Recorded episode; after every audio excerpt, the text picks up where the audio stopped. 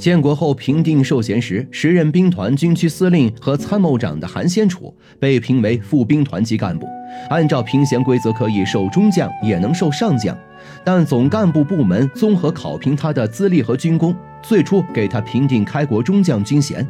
可在呈送领导审阅时，伟人却在他的名字后面写了六个字：“韩有功，中进上。”并告诉负责评定军衔的同志们：“我们的旋风司令对中国革命是有大功劳的，我们不要忘记他在一九五零年的贡献。”所以，在一九五五年授衔时，韩先楚被伟人特批授予开国上将军衔。韩先楚祖籍湖北红安，因家境贫寒，所以从小就靠着给地主放牛养羊，和到县城里打苦工为生，吃了上顿没下顿，受尽地主反动阶级的欺凌和压榨。一九二七年，我军在他的家乡发动了黄麻起义运动。韩先楚生平第一次接触到我军先进的爱国革命思想和致力于让劳苦大众翻身做主的优待理念后，心中大受鼓舞。于一九三零至参军入党，常年在湖北的孝感和罗山地区打游击。在长征开始后，已经一路做到了独立营长的位子上，并在河南伏牛山打出了独树镇大捷。一战成名，为我军建立湖北、河南和陕西根据地立下汗马功劳。抗日战争，韩先楚配合徐帅东征山西、西征甘肃，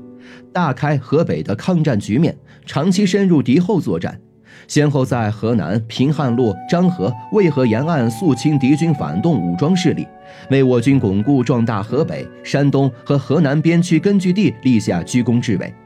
是我军独当一面的抗日将领。解放战争时期，韩先楚在林罗二帅和参谋长刘亚楼上将的指挥下，从东北的白山黑水一路打到了四季如春的海南岛，势如破竹，创下旋风司令的威名。红旗所到之处，战无不胜，攻无不克，受到敌战区司令陈诚、卫立煌、廖耀湘和杜聿明等人的交口称赞，称他是一名难得的虎将。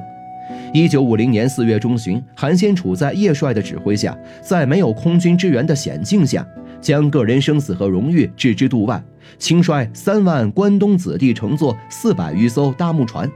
越过琼州，进行我军首次跨海作战，在海南的临高角抢滩登陆，血战五十八天，战败敌军名将薛岳，解放海南全境，又乘胜追击，一鼓作气解放舟山。进而避免海南岛重蹈宝岛台湾的覆辙，为全国解放事业和保全领土安全不受损失立下泼天大功。所以在建国后授衔时，当伟人看到韩先楚仅被评为开国中将，就专门作出批示：你们不要忘记他在一九五零年解放海南岛的突出贡献，这是国之大功，也是民族之幸。韩先楚当得起这样的荣誉。最终，韩先楚被特批由中进上。被授衔为开国上将。